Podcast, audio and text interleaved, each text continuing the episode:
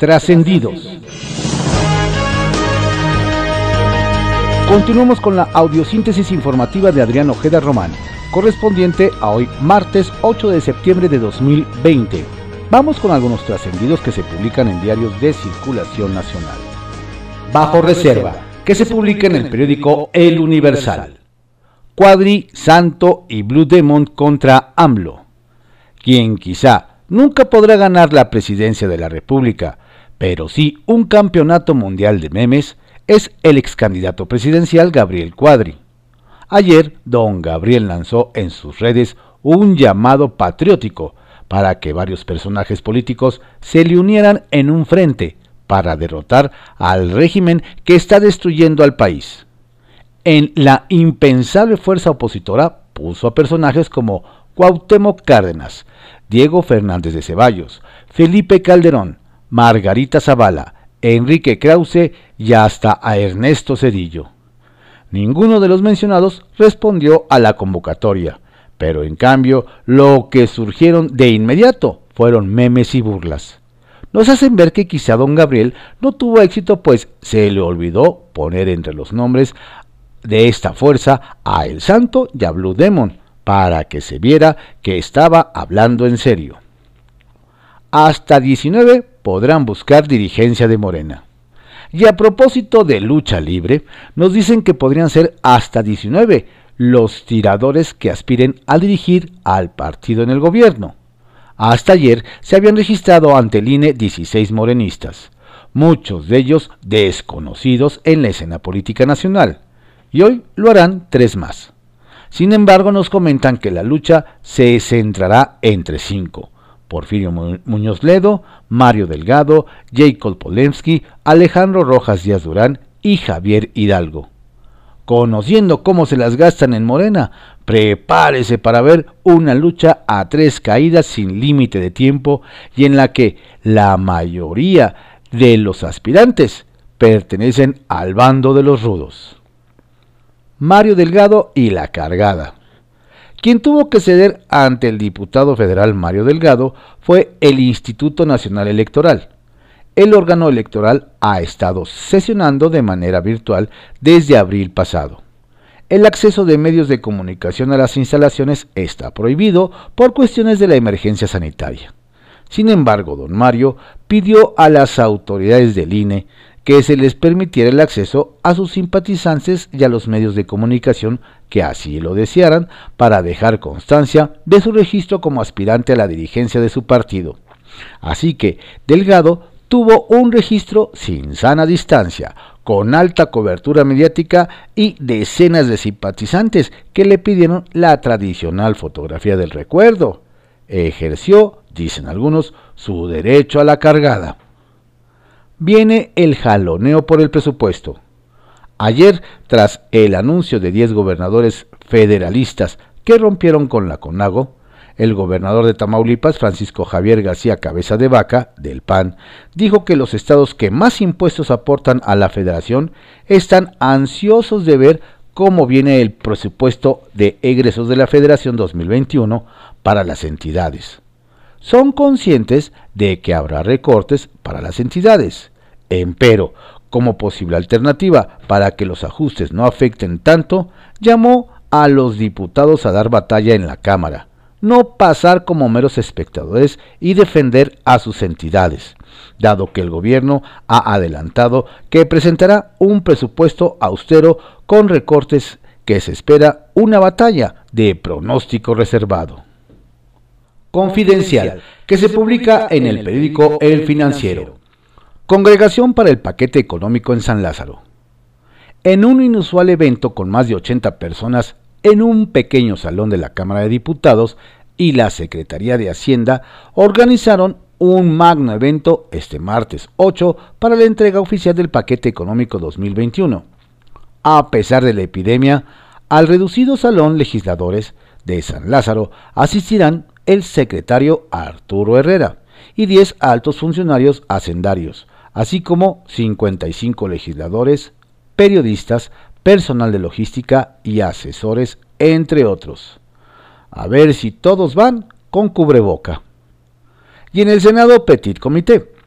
Y en el Senado este martes, al filo de las 18 horas, el subsecretario de Hacienda, Gabriel Llorio, será el encargado de entregar el paquete presupuestal del próximo año al presidente de la mesa directiva, Eduardo Ramírez, al presidente de la Jocopo, Ricardo Monreal, y al presidente de la Comisión de Hacienda, Alejandro Armenta. En la Cámara Alta ya están más que listos tras discutir el presupuesto de ingresos en Parlamento abierto.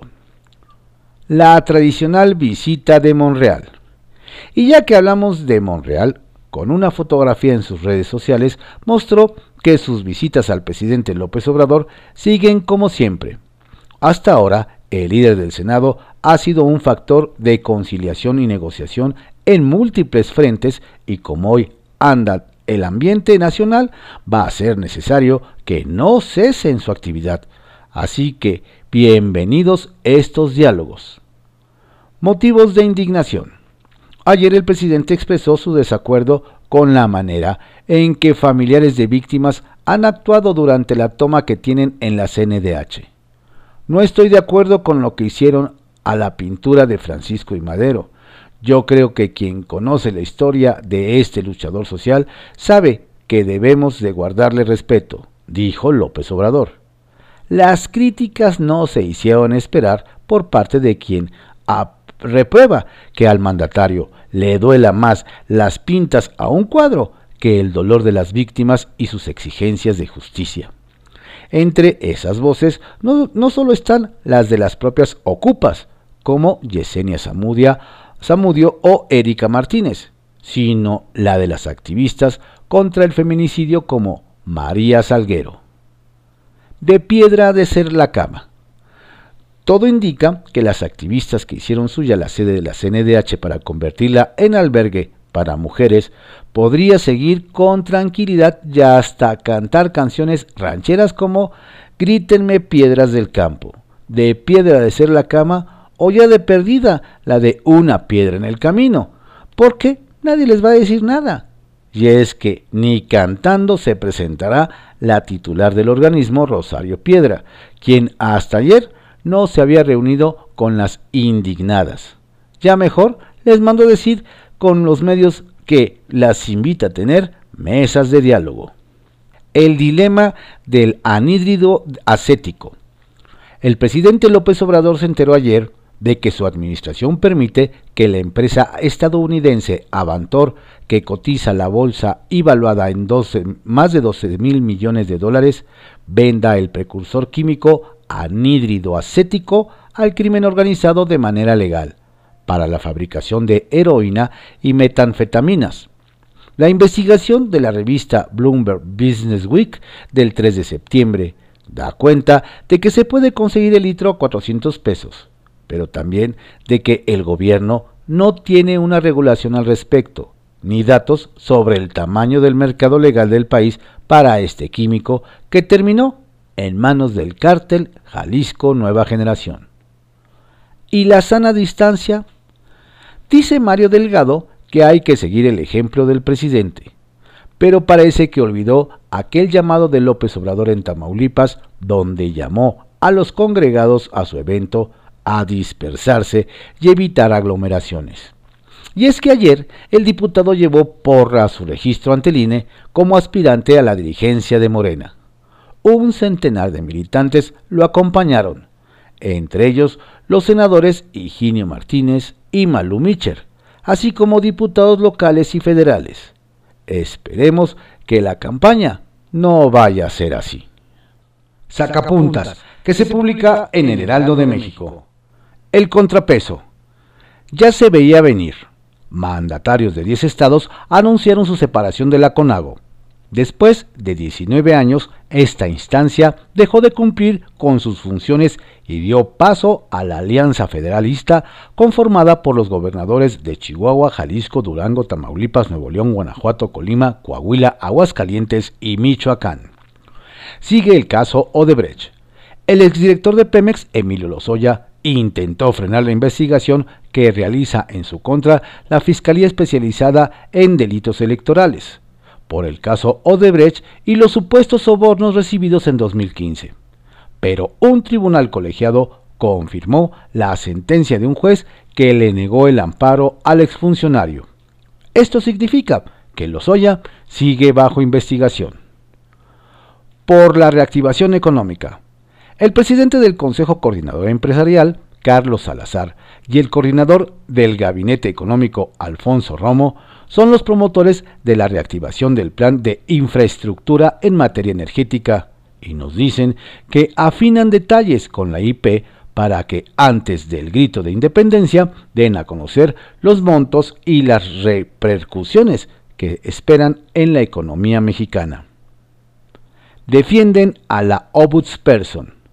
A pesar de que la CNDH enfrenta la peor crisis de su historia, todo indica que la petición de comparecencia de su titular Rosario Piedra se esfumó con la defensa que asumió Morena para respaldar a su labor frente del organismo autónomo. El freno se dará este martes en la sesión del Senado de la República, aunque eso no, no impedirá una acalorada discusión en el Pleno. Padrino de candidatura. El ex subsecretario de Gobernación, Ricardo Peralta Saucedo, reapareció en el registro de Mario Delgado Carrillo como aspirante a presidir Morena. Peralta respaldó a Delgado desde que era funcionario de gobernación y se pronunció a favor de una encuesta abierta a toda la población para elegir al nuevo dirigente del partido. Templo Mayor, por Fray Bartolomé, que se publica en el periódico Reforma. ¿Ya compró su cachito de la no rifa del no avión presidencial? Si usted no lo ha hecho, apúrese, porque en el gobierno federal están desesperados por cumplir el caprichito al hombre de Palacio Nacional. No solo se han instalado módulos de venta en instalaciones gubernamentales, hasta en los cuarteles militares, sino que hasta en algunas dependencias se está presionando a los proveedores para que aporten voluntariamente a fuerza a la causa de la 4T. Inclusive en el gobierno de la Ciudad de México, a los funcionarios de mandos medios hacia arriba no solo los invitaron amablemente a comprar su cachito, sino que además tienen que enviarle a sus superiores fotografía del boleto para comprobar que no le están dando el avión al presidente. El colmo es que el gobierno está pasando por encima toda normatividad en materia de sorteos. Con eso de que los boletos que no se vendan serán para el INSABI, ¿no habrá sido más fácil darle directo el dinero al instituto y ahorrarse todo el show? Ah, claro, lo que importa es el show. La supuesta consulta pública para decidir si se juzga a los expresidentes es por donde se le vea una trampa de Andrés Manuel López Obrador al Estado de Derecho y al Poder Judicial. De entrada, lo obvio es que ningún exmandatario goza de fuero, como si lo sigue teniendo el propio AMLO. De acuerdo con la ley, desde Luis Echeverría hasta Enrique Peña, todos los exjefes del Ejecutivo pueden ser llamados a comparecer en cualquier momento por la Fiscalía General de la República. Pero evidentemente el asunto no es legal, sino político. Y el presidente López Obrador quiere hacer campaña hacia el 2021 con esa bandera, la de juzgar a sus antecesores por petición popular, como en el circo romano, no más que sin leones. Dado el absurdo jurídico que significa la consulta, a los ministros les tocará jugar el papel de los villanos al rechazarla por su inconsistencia legal. Y esto, en lugar de ser un problema, será un deleite para el presidente por tres razones. 1. Dirá que es un complot de la mafia del poder. 2. Le servirá para seguir tratando de debilitar a la Suprema Corte. Y claro, 3. Le permitirá mantener el pacto de impunidad con Peña Nieto, que sigue muy quitado de la pena en España, sabiendo que en México nadie le va a pedir cuentas. Con eso de que en el país no se mueve la hoja de un árbol sin que el presidente se entere, a lo mejor en la mañanera de hoy, AMLO podría contar qué diablos está pasando en Macuspana. Y es que en la tierra del presidente renunció el alcalde, supuestamente por motivos de salud, pero todo indica que hay un enorme caso de corrupción en el gobierno del morenista. Y lo peor para López Obrador es que hasta su cuñada, la esposa de Ramiro López Obrador, ya salió señalada como parte de un desfalco por 200 millones de pesos. ¿O de eso tampoco ni pío? Pepe Grillo, que se publica en el periódico La Crónica. Conago Zombie. La Conferencia Nacional de Gobernadores fue resultado de la primera transición democrática cuando Vicente Fox y el PAN llegaron a Los Pinos. Los gobernadores del PRI y del PRD, intimidados, confundidos, pensaron que la unión hace la fuerza y crearon la CONAGO. Uno de los fundadores fue López Obrador, que entonces era jefe de gobierno del Distrito Federal. Nunca ha tenido mucha fuerza política, aunque llegó a ser, todavía lo es en parte, un interlocutor válido con el gobierno federal en turno. Un importante grupo de 10 gobernadores, la mayoría de ellos del norte del país, anunció su salida de la conferencia ante su falta de eficacia para defender sus intereses, sobre todo en materia fiscal. La CONAGO seguirá un tiempo adelante, acaso en calidad de muerto viviente, y el quehacer político pierde un amortiguador cuando más hace falta contener el golpeteo dosis de incertidumbre. Mario Delgado llevó a su registro ante el INE como aspirante a la dirigencia nacional de Morena una porra pequeña pero ruidosa.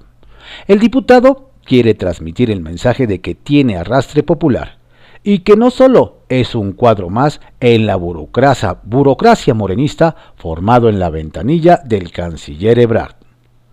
Hasta hace unas horas era claro favorito para ganar la encuesta hasta que apareció en el horizonte Porfirio Muñoz Ledo, cuyo apellido ha circulado en las altas esferas del poder desde hace medio siglo, y como es una encuesta abierta, todo puede pasar. Este martes se cierran los registros. Es factible alguna sorpresa de última hora. Para la población mayoritaria, los nombres que se barajan son, salvo excepciones, muy poco conocidos los ciudadanos encuestados pueden contestar cualquier cosa. Hay una alta dosis de incertidumbre. Reconocimiento capitalino. Son contados los encuentros efectuados entre los mandos de la Sedena y las autoridades capitalinas. El encuentro de ayer en Chapultepec entre el general Luis Crescencio Sandoval y la doctora Claudia Sheinbaum se debe anotar en el calendario. La jefa de gobierno de la Ciudad de México fue cuidadosa en su discurso, pero dijo lo que tenía que decir. Dijo que para ella y otros luchadores por la democracia en México es un orgullo que ahora el ejército, a diferencia de lo que sucedía en otras épocas, abandere los ideales de la transparencia, la paridad de género y el respeto a los derechos humanos. Sheinbaum agradeció el apoyo de las Fuerzas Armadas en la seguridad en la ciudad, a través de la Guardia Nacional y de los trabajadores de la salud de la Sedena para combatir el coronavirus. Macuspana empantanada. La alcaldía de Macuspana desapareció del mapa político, así como lo oye. El Congreso local de Tabasco decidió borrar el, al ayuntamiento morenista y a sus integrantes, entre ellos parientes, amigos y paisanos de la familia López Obrador, oriunda de esas tierras. La alcaldía de Macuspana se empantanó en problemas de corrupción, de los que no pudo salir. Ante la ingobernabilidad campante, el Congreso del Estado cortó por lo sano y los mandó a volar a todos. Mientras de encuentro en la cuadratura del círculo, el Congreso nombró a tres concejales que se harán cargo de los asuntos administrativos. Hay 200 millones de pesos en el aire. Nadie sabe, nadie supo dónde terminaron. Y mientras aparecen, pues la alcaldía se esfumó.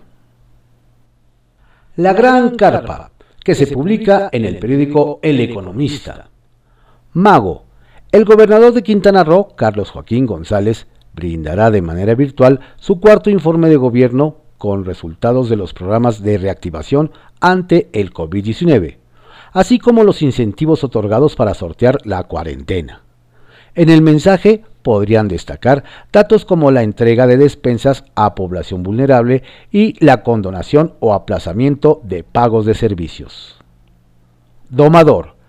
En un seminario virtual organizado por la Secretaría de la Función Pública, la titular de la dependencia, Irma Heréndira Sandoval, propuso analizar la corrupción como un fenómeno estructural y no como un problema exclusivo de actores estatales o individual participaron los titulares del CONACIT, María Elena Álvarez Bulla, el subsecretario de Promoción de la Salud, Hugo López Gatel, y del Sistema de Radiodifusión, Genaro Villamil. Cuerda floja.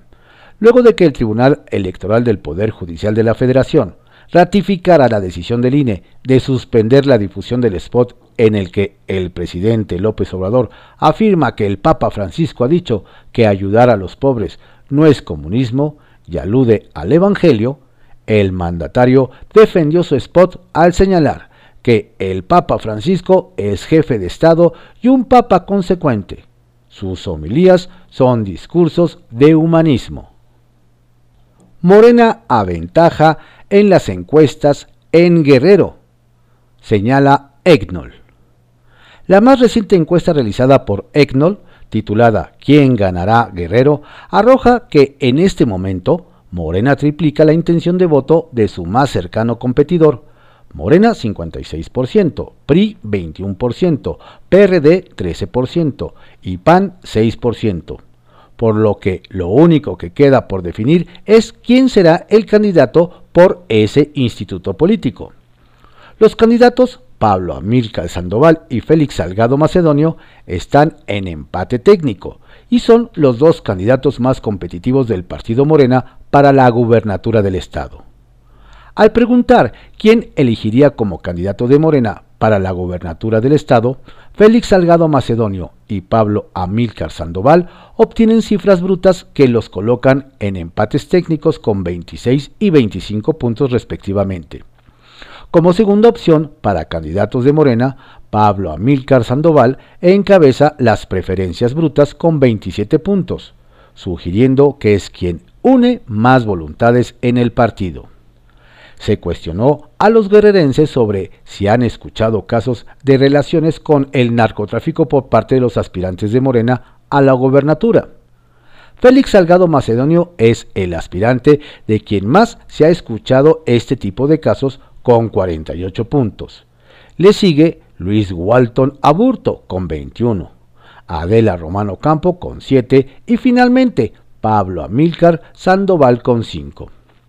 Se crearon cuatro aspirantes de Morena contra el senador Manuel Añorme Baños del PRI, Evodio Velázquez del PRD, Jorge Camacho Peñalosa como candidato independiente y algún candidato del PAN, obteniendo los siguientes resultados brutos. Careo 1, Pablo Amílcar Sandoval 38, del PRI 15, PRD 8, Independiente 4, PAN 4, ninguno 22 y no sabe 9. Careo 2, Félix Salgado Macedonio, Macedonio 38, PRI 16, Independiente 7, PRD 6, PAN 3, ninguno 22 y no sabe 8. Careo 3. Adela Román Ocampo, 27. PRI 14. PRD 9. Independiente 8. PAN 4. Ninguno 27. Y no sabe 11. Careo 4. Luis Walton Aburto 31. PRI 16. Independiente 9. PRD 7. PAN 3. Ninguno 25 y no sabe 9. En cifras efectivas de los careos, el aspirante Pablo Amílcar Sandoval obtiene 55 puntos, Félix Salgado Macedonio 54, Adela Román 43 y Luis Walton Aburto 47. Todos se colocan muy por encima de sus contrincantes. Respecto a la aprobación de las autoridades, el gobernador Héctor Astudillo Flores cuenta con una aprobación favorable de 55 puntos a su trabajo. Por su parte, el presidente Andrés Manuel López Obrador obtiene una aprobación a su trabajo de 83 puntos. Esta clara aprobación al trabajo del presidente López Obrador favorece a Morena en las preferencias electorales en Guerrero. Pues si hoy fueran las elecciones para gobernador, la cifra efectiva arroja un 56% de intención de voto para este partido. Respecto a la identificación partidista, Morena encabeza con 30 puntos y cabe resaltar que 40% de los guerrerenses no se identifica con ningún partido. Asimismo, el partido con mayor rechazo es el PRI, ya que 48% de los guerrerenses aseguran que nunca votarían por este instituto político. De las figuras que aspiran a competir por la gubernatura de Guerrero, los cinco más conocidos son el senador Manuel Añorme Baños, 73%, el senador Félix Salgado Macedonio, 69%, Evodio Velázquez Aguirre, 59%, la alcaldesa Adela Romano Campo, 50%, y el delegado de Programas para el Bienestar de Guerrero, Pablo Amílcar Sandoval, 47%. Cabe resaltar que el mejor evaluado de estas personas es Pablo Amílcar Sandoval, quien cuenta con un saldo de opinión de 35 puntos y detrás de él se coloca el senador Félix Salgado Macedonio con 9 puntos. Hay que destacar que si bien tanto el senador Manuel Añorme Baños como Evodio Velázquez son de las figuras más conocidas, también son de las peor evaluadas, pues ambos cuentan con saldo de opinión negativos. Por otro lado, 4 de cada 10 guerrerenses opinan que el, que el principal problema del Estado es la inseguridad, y casi 3 de cada 10 opinan que son los problemas económicos. Respecto a la pandemia, sigue habiendo un temor por, por enfermar de COVID-19, pues 58% asegura que tiene mucho o algo de temor a contagiarse de COVID. Sin embargo, al contrastar el temor a enfermar 32% contra la preocupación de no tener dinero por falta de trabajo 44%, esta última es mucho más alta. Y 44% de los entrevistados aseguran que ellos o alguien en su hogar ha perdido su empleo debido a la contingencia sanitaria. Estos fueron algunos trascendidos que se publican en diarios de circulación nacional en la audiosíntesis informativa de Adrián Ojeda Román, correspondiente a hoy martes 8 de septiembre de 2020. Tenga usted un estupendo día y por favor, cuídese mucho.